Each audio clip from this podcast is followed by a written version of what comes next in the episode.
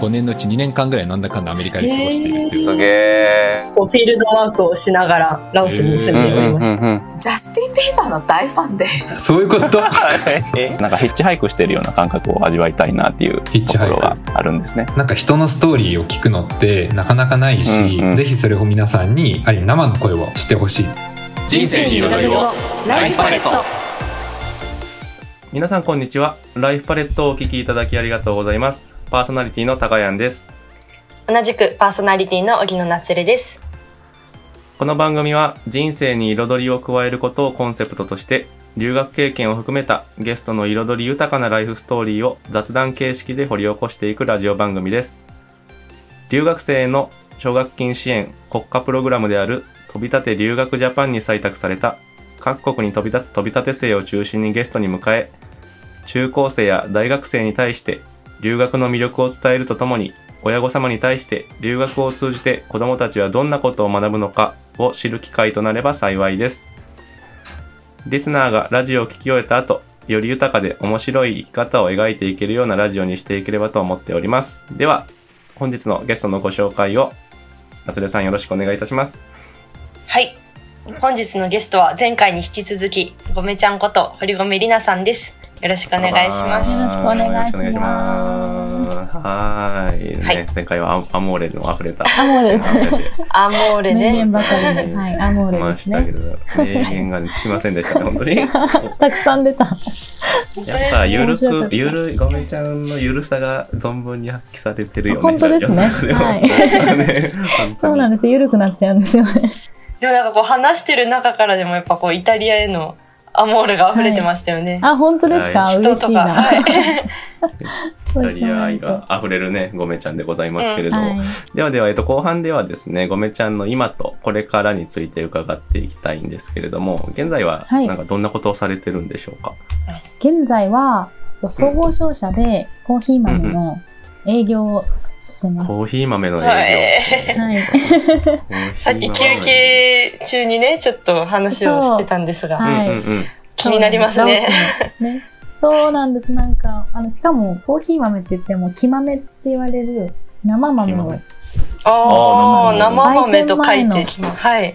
そうそうそうなんです。なので、まあ、農産物的な感じですうんね。うん。多分、ジャンル的には。はい。それを、お客さん、日本のお客さん向けに、いりませんか？みたいへませんか？ーじゃあ輸入から販売まで輸入な。あ、そうです、そうしてです。きて、で、まあ日本国内でコーヒー屋さんとかに、はい。販売していくにおろすっていう。ああ、そうです。おろすそんなイメージです。はい。へそうなんです。なので、結構面白いです。初めての業界なので、ーうん。うんうん。私今3社目なんですよ。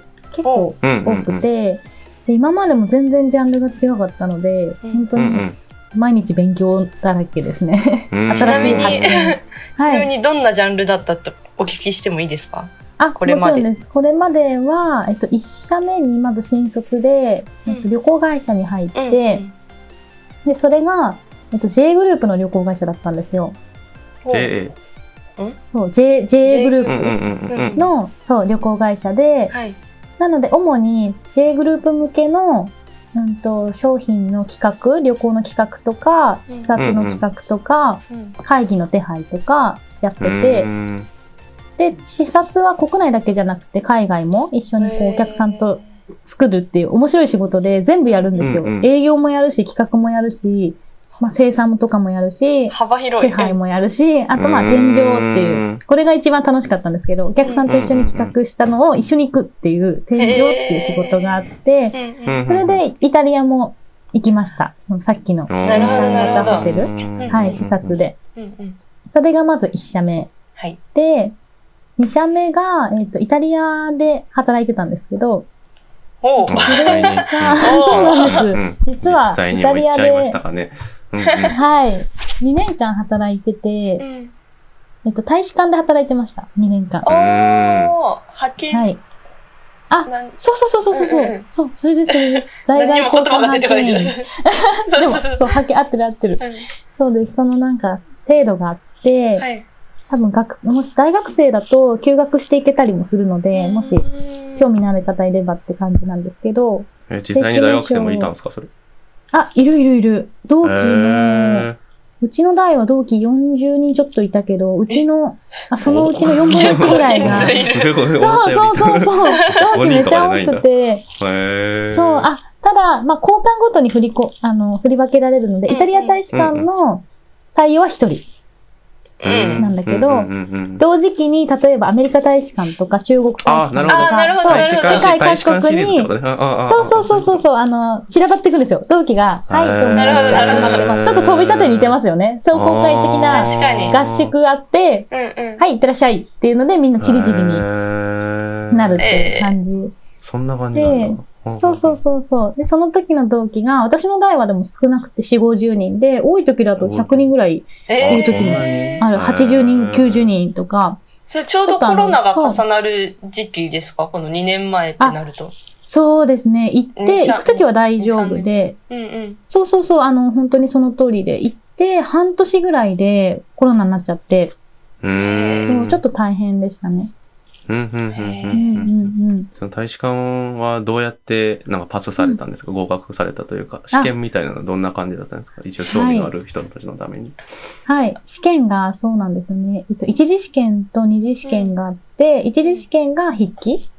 筆記。うんうんはい。筆記、はいうん。そう、えっとね、一般教養。あ、そうそう、一般教養と、あと語学試験がありますね。それはで現地の言葉ですか？あ、そうそうです。うん受験原稿は現地で実際にあの、採用のとこにその言語も書かれてて、うんああ、はいはいはいはい。例えば、どこだろうあ、例えば EU 対 EU の日本大使館だと、うんうん。フランス語か英語とか、で公用語もしくは、うんまあ世界共通語なるほど。みたいな感じうで、んとか、たまにそういう二言語あることもあるんですけど、うんイタリア大はイタリア語うんうん。を受験するっていう感じで、マイナー言語に関しては、翻訳でしたね、試験が。だから新聞記事が出てきて、それあをー翻訳してくださいっていう。そう。で、英語の方に関しては、英語はすごいあの交換が多いので、結構、うんうん。そう、選びやすい。そう。で、うん希望も書けるので、うんうんで、その試験は多分、統一形式だった気がしますね。ちょっとこう、あの、馴染みのある形式。なるほど、うんなるほど。っていうふうに聞いて、うんそうなんです。なので、その二つの、まず一次試験はその二つと、うん小論文と、あと性格検査ちょっと心理テストっぽい。適正検査。あ、そうです、そうです。なんかあの、絵を描きなさいみたいなのとかえあーはいはいはいはいはいはい。そうそうそう。とか、なんか数字を書いていったりとか。それが一なんかその次試験。まあ4つう。んあ、そうです、4つが一次試験で。一次試験結構多いですね。そう、結構盛りだくさんで、うん。ね、うんうんうん。そう。特にそう、翻訳とかやったことないし、みたいな。うんうんなんかそれが超大変で。うんそう。で、二次試験が、えっと、会話？えっと面接ですね。うん面接の試験があっうんうんうんて、で、面接も二つ。なので、日本語とその選択言語。私の場合はイタリアイ語。タリア語。で、面接が、はうんい、ありました。へーそうなんです。いやー、懐かしいですね。割と狭きもんな感じがするんですが、そうですね。倍率は高いですか？倍率は公表されてないですけど、多分、マイナー言語だとイタリア語とかだと10から15ぐらいとは言われてますね。なので結構人気？てかあ、全然あれなんですよね。枠が少ないから、そうなっちゃう。まあまあまあまあまあ、そう。うんうんうんうん英語とかだとどうなんだろう。受験者も多いから、もしかしたら10倍近くあるかもしれないですね。うん交換も多いけへど。うん。めっちゃすごいんですよね。会場が大きくて英語は。あ、すごい人いあ、っ。ぱいいるみたいな。そうそうそうそう。そんな感じでした。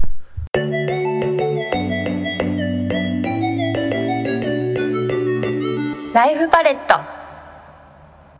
はい。でも大使館でね、2年間働いたそう、2年間働いて。で、今がコーヒーの、今はそう、会社コーヒーそれはなんのかどういう経緯で、でもやっぱりこうずっとこう海外とは関わっていたいっていうのがあるんですか、イタリア、海外とは。うん。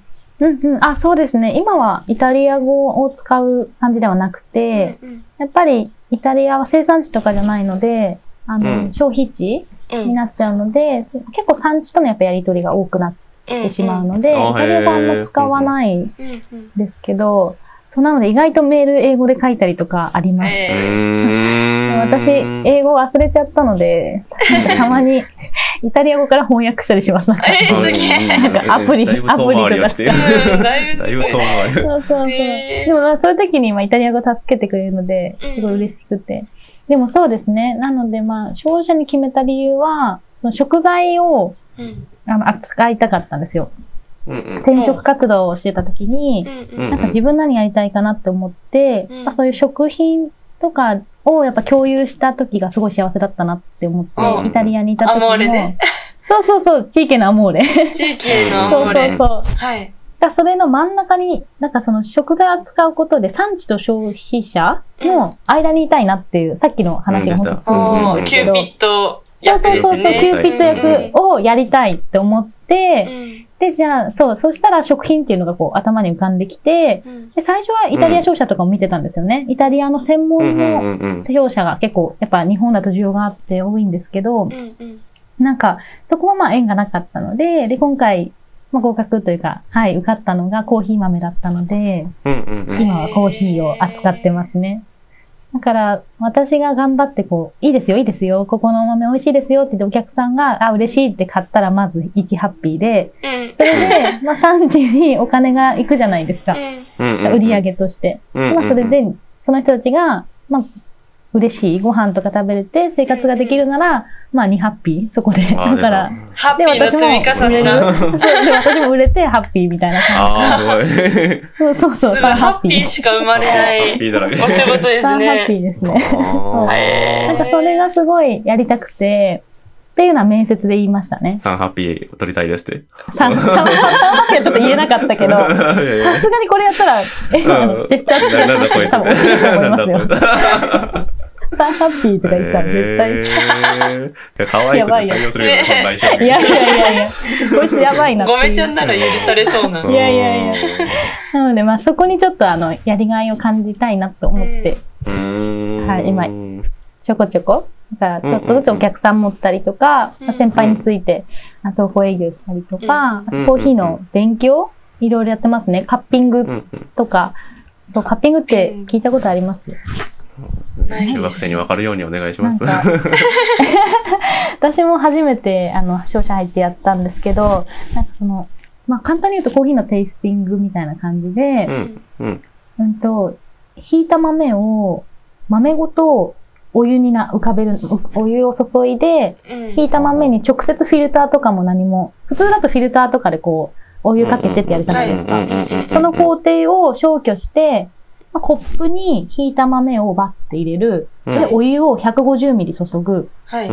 で、ちょっと待つ。うんその後にブレイクって言って、コーヒーの浮かんでるカスをうんスプーンでこう、避ける。その時の香りをまず嗅ぐ。で、おその上のカスを全部取る液体を吸い込む。で、そそれがめっちゃ難しくて、なんか口の中で霧状にするっていうのがあって、私全然できないんですけど、うん、だから、本当こういう、あ、なんかこう、ズってするんですよ。その、コーヒーを、あ、スプーンですくって、うん。なんかカスを取り除いたコーヒーをスプーンですくって、スープ吸うみたいに、スープを飲むみたいに、口元に近づけて、それを一気に吸い込むんですよ。そそしたら霧状になるんですか？らしいです。うまい人は。ほう、うそれでへ、そう、うまい人。で、なんか、そのズって音と、うまい人は鳥のような声が、キュッっていう音が出て、私はまだズズっていう音なんですけど。あ、まだレベルが低いのそれは分からんけど。そう、レベル、うちはまだレベルね。そうそう。それでまあ、なんか味をそうやって知って、で、言語化していく。で、そういうので、あの、よくコーヒー屋さんで、フレーバーとか書いてあるじゃないですか。ちょっとこう、うんフルーツのようなとかうん、お花のようなとか。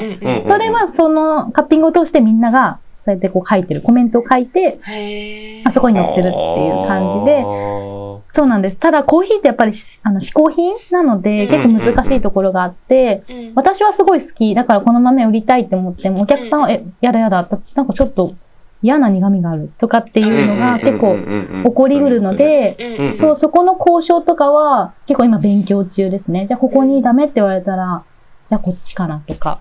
それはお客さんのこう意見聞きながらとか、やっぱどうしても、そこはあのコーヒーとか、まあワインとかもそうですけど、しょうがないとは思うんですけど、そこがちょっと難しさでも私はありますね。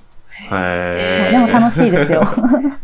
すごい奥深いですね、コーヒー。専門的なね。あの、全然宣伝とかじゃないんですけど、タリーズさんとかでたまにカッピング講座やってるので、もし興味があれば。あ、そんなんやってるんだ。コーヒーとかあそうやってる霧状にする。そう、霧状にす霧状るにする説明書で見て、え無理じゃない？って、どうやってやるの？って。思って全然まだ頭にイメージが浮かんでない。うん。そう、吸って、なんか霧状になるらしいんですけど、上手い人は。らしいそうそうそう。へーでなんか、そ、それがぜひあるので、もし興味があれば。らしいです。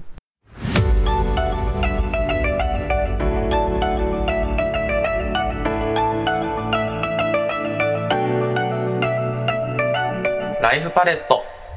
これからの、なんかうん30代、今ね、20代ですけど、30代、40後代とか、これからのキャリアとかって、どういうふうに、ごめちゃんの中ではイメージがある感じですか？とりあえず、今の仕事は、うんあの、期間があって、うん。うん。5年間っていう期間があるんですよ。うん。ちょっとけへー契約上というか、そういうはい、契約で。うん。だから5年はやりたいなって。思ってて、今の仕事を。で、すごく楽しいし、やりがいもあって、まあ、これからっていう感じなので、なのでそうですね、まず5年は今の仕事をやって、はい。で、徐々にイタリアのマーケットとかも開拓したいです。やっぱイタリア語使いたいから。最近なんか上司がそれを組んでくれて、ミーティングとか設定してくれたり、ええすごい。優しくて、そう。なのでちょっと期待に応えられるように、またイタリア語もレッスンとか受け始めようかなと思って、そこは、なんか、本当私自信がなくて、何に対しても。だから、なんかそこを、そんな感じしないのに。本当ですか、うん。そうだから、ぜ忘れちゃうって思って、だからうん。それは嫌なので、せっかく、やっぱ向こうで培った語学力とかは落としたくないなって思うので、うん。まあ、仕事一つもそうイタリア語とかは大事にしていきたいなって思っていて、うん。で、それは多分まあ5年後、うんその今の仕事が終わった後のことは 全然考えてないんですけど、やっぱり食品とかそうイタリアに関わる仕事がしたいっていう、なんかそこの軸はあるので、うんうん。だからこそまあ語学もやりつつ、うんあと長期的な目標でワインを勉強したいなと思ってああ、おそう、はい。はそうですね。ワイン。も。ワイン大好きで、そうなんだ。そうなんです。そう、さっき夏部さん飲んでたって言ってたから、あ、多分一緒に飲めそうだなって思いました。楽しみにしてます。なんかすべてがおしゃれですな、本当に。え、そうか？そうかしら？あなんだろうな。なんかちょっと。ある？そうそうアモーレから始まってるからピックアップしてますからね。全部がおしゃれに聞こえいや、ありがとう。いや、う全然そんなことないけど、でもなんか、やっぱりそのコーヒーの、うん。なんか近いところがあるらしい。やっぱりそのコーヒーとワインっていうのは、なんか同じく嗜好品だし、やっぱり説明のするときすごくあの言葉遣いとか重要で、その表現の仕方の基準とかが多分似てるから、なんかそれは何かつながるなって思ってて、さっきのカッピングみたいなのん。も、テイスティング、ワインのテイスティングもね、きっとそんな感じで表現をするってお仕事なので、まあそこをこう応用できたらいいなって思ったり、あとはそうですね、なんか食品とかも、なんか自分で結構料理とかもするの好きなんですけど、お店とかやるっていうよりは、なんかそういう人が集まる場みたいなのうをんたまにできたらいいなっていう野望はあります。うんうんうんうんうんやりたいことがいっぱいありますな。はい。なので常にその食品関係とか、やっぱイタリア関係みたいなのは、うんまあブレずに、そこで何うんかうんうんできることがないかちょっと模索したいなっていう感じですね。すごいですね。なんねかワ、ワンピースみたいっていうか、伏線回収。どこかで30代、40代ぐらいでガーッと伏線を回収しまくる時期が来そうですね。やばいな、来そうですね。うん、来そうな気が。YouTube まとめとかううん、まとめて、なんかすべて学んだものすべてがね、なんか一つになねるタイミングでもが。どんどん繋がっているし、ね新しく開拓していっても繋がっていってるのがいいですね。いやー、そうですね。何かね、そういうつながりができたらまた嬉しいなと思って、うん。人もそうだし、まあ物事とか、うんうんうんうん。でもまあうん多分、うん、今をすごいなんか楽しくしてたらなるかな、みたいなのはちょっと思ってうんて、めっちゃざっくりなんですけど、楽しむってすごい大事だからな、みたいな。うんうん。うんううん。ん。っていうのは思います。ね。それになんか関わってなんですけど、なんかごめちゃんが人生で大切にされてる価値観とかってどういうものがはい。あるんでしょうか、なんだろうななんでしょうね。うーん。改めて言われると。うん。でもなんかたくさんありますけど、うん。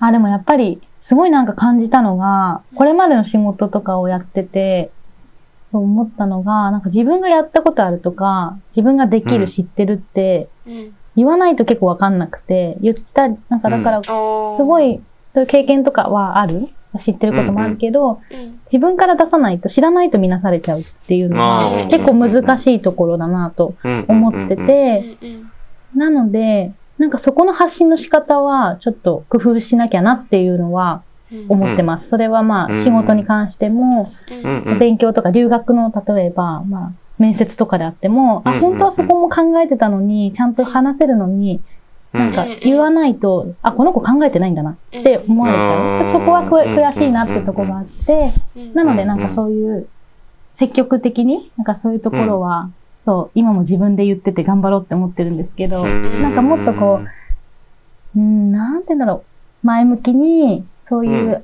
うん、と、ことは、言語化して、なんか伝えていくのがすごく大事だなっていうのは、なんか仕事とかしてても思って。なんか大使館の時とか結構難しい場面があったんですよ。例えば、ほまあ、着任してすぐ仕事を引き継ぐじゃないですか。で、結構イタリア人の同僚とかも、と一緒に仕事することも多かったので、うん私が、え、これってこれってこうだよねって言われた時に、うん。仕事の内容がちょっとわからなくてどうするかわかんなくて、ううん。ーんってこう考えちゃってたら、うんこの子イタリア語わかんないのかなみたいな感じの、ちょっと不安に、不安にさせちゃうみたいな場面があって、なんかそういうのって難しいなと思って、だから悔しいなって思ったこともすごいたくさんあって、だから、なんかそういうのはなんか自分から、なんかイタリア語もわかるんだったら、コミュニケーションの一つで結構違うなと思って、うん。あ、それ私わかんないんだよね。じゃあ教えてもらっていい？とか、うん。そしたらそこの誤解は解消されるっていうか、ななんかそういうのはちょっと気をつけて。海外に関わらずですね、これは。うんそうですね。日本で住んでても。私も今すごい刺さってます。ああ、って。あ、本当ですか？ちょ嬉っしいと。発信しようって思ってます、今うん。ありがとうございます。うんいやいや、こちらこそ、全然全然。そう、発信力。うんそうそう。うんか言語化していくっていうの。そうですねそう、言語化がね、私も苦手で、そう、めちゃいやめちゃ。、十分だと思うけど。できてるあ、本当にうんそう、そうですね。うんうんあとなんかもう一つあれがあるな。イタリア人のすごい好きなところで、はい。なんか、その日の夜がゴールみたいなのがあるんですよ。なんか、はい。あの、夜ご飯をん美味しく食べるのが、ああ、できたらもうゴールなんですよね。うんえー幸せえめっちゃ良くないですか？この考え方めっちゃ幸せです、それ。そうそうそう。かそれも結構自分の中では大事にしてて、うん。そう、だからなんか落ち込んだりすることもあっても、うん。じゃあ美味しいもの食べて元気になろうとか、はい。うんあと、なんか嫌なこととかあったら、うん。美味しいもの食べて、うん。いや、その分誰かに優しくしようとか、そういうこう、なんだろう、転換の仕方みたいなのすごい、うんうんなんか学んだなと思って、え、じゃあ夜が来ればいいじゃん。夜ご飯食べれればいいじゃんっていう、そのイタリア人の、明るい考え方。いいですようね。んそう。そうなんです。なんかそういうのもちょっと、生活面としては、うんなんか、そういうのもすすごいあの、見習いたいなっていうか、うん取り入れたいなって思ってますね。リセットされる感じなんだじゃあねそうそうそうそう。うんそうそう。で家族とご飯を食べれることが幸せみたいな感じで。あそうそう、なんかそういうのいいなって。いいよね。うんいいです。いいです。雰囲気は考えて深く 感銘を受けているだけです めちゃくちゃいいですね、やっぱ。ねそう、なんかいいですよね。すごい気楽、いい意味で気楽っていうか、うんうんうんうん次の日のことは次の日考えればいいじゃんみたいな、そのあ考えケセラ方。セラうんうんうんそうそう、セラセラなるようになるみたいな。本当に。そうそうそう。なんかそういうなんか気楽さもたまには必要かなっていううんふうに思いますね。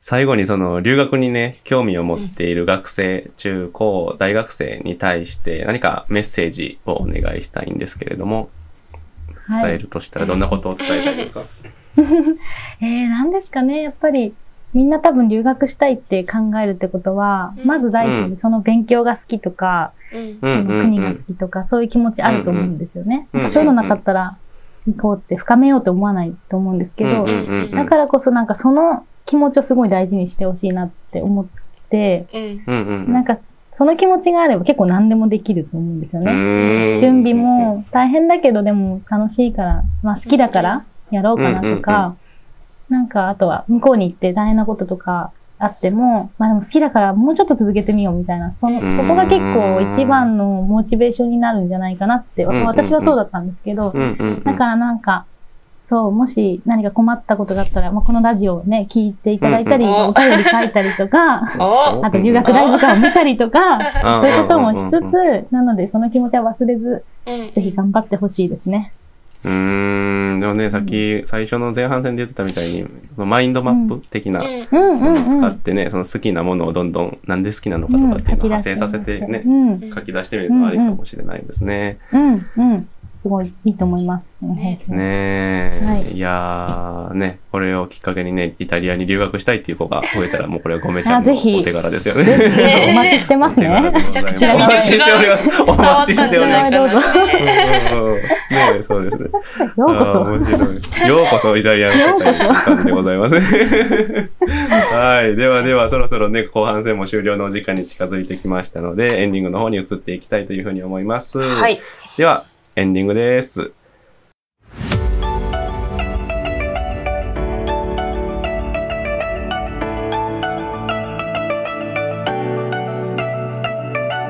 ライフパレット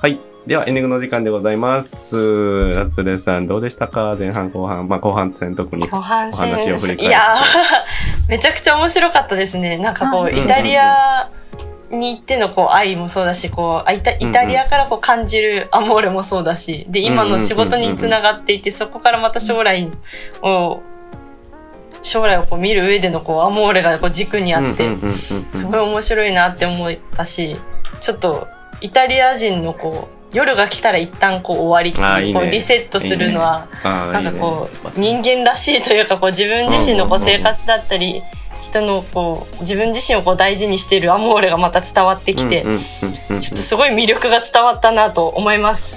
うんうんうんうんうん。はい。いやーありがとうございます。ごめちゃんはどうでしたか？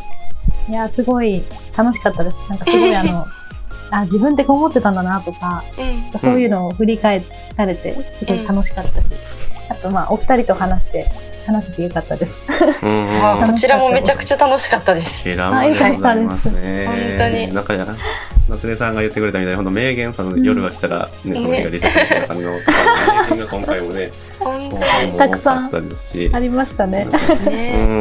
うん、なんかね、よりイタリアっていう国に対してね、ちょっと身近に我々パーソナリティ2人もなれたような回だったかなと思う。うん多分リスナーの方もちょっとイタリアの良さとかがね、うん存分に伝わった、もう本当にごめちゃんワールド全開の回だったんじゃないかなというふうに、はい。全巻で、全開でございましたね。そんな感じでございます。ねえ、なんか時間やっぱ足りないな。なんか 本当に足りない聞きたい。ことだらけでございますね。ね。他の方のお話も楽しみにしてます。ねえ、ねね残念ね、第2回でまた、ごめちゃんがいつのあ、や間にかゲストとしてね、来ていただくのも全然、まだまだ聞いてない話もたくさんありますのでね、ねね帰ってきたごめちゃん会をするのも。はい。では、ライフパレット後半のお話は以上でございます。お聞きいただきありがとうございました。えっ、とですね、今回のゲストは、イタリアを愛する女、ごめちゃんでございました。ありがとうございました次回のゲストのお話も、ぜひお楽しみにしていてください。ごめちゃんありがとうございました。ありがとうございました。またね。またね、アモーレー。アモーレー、アモーレー。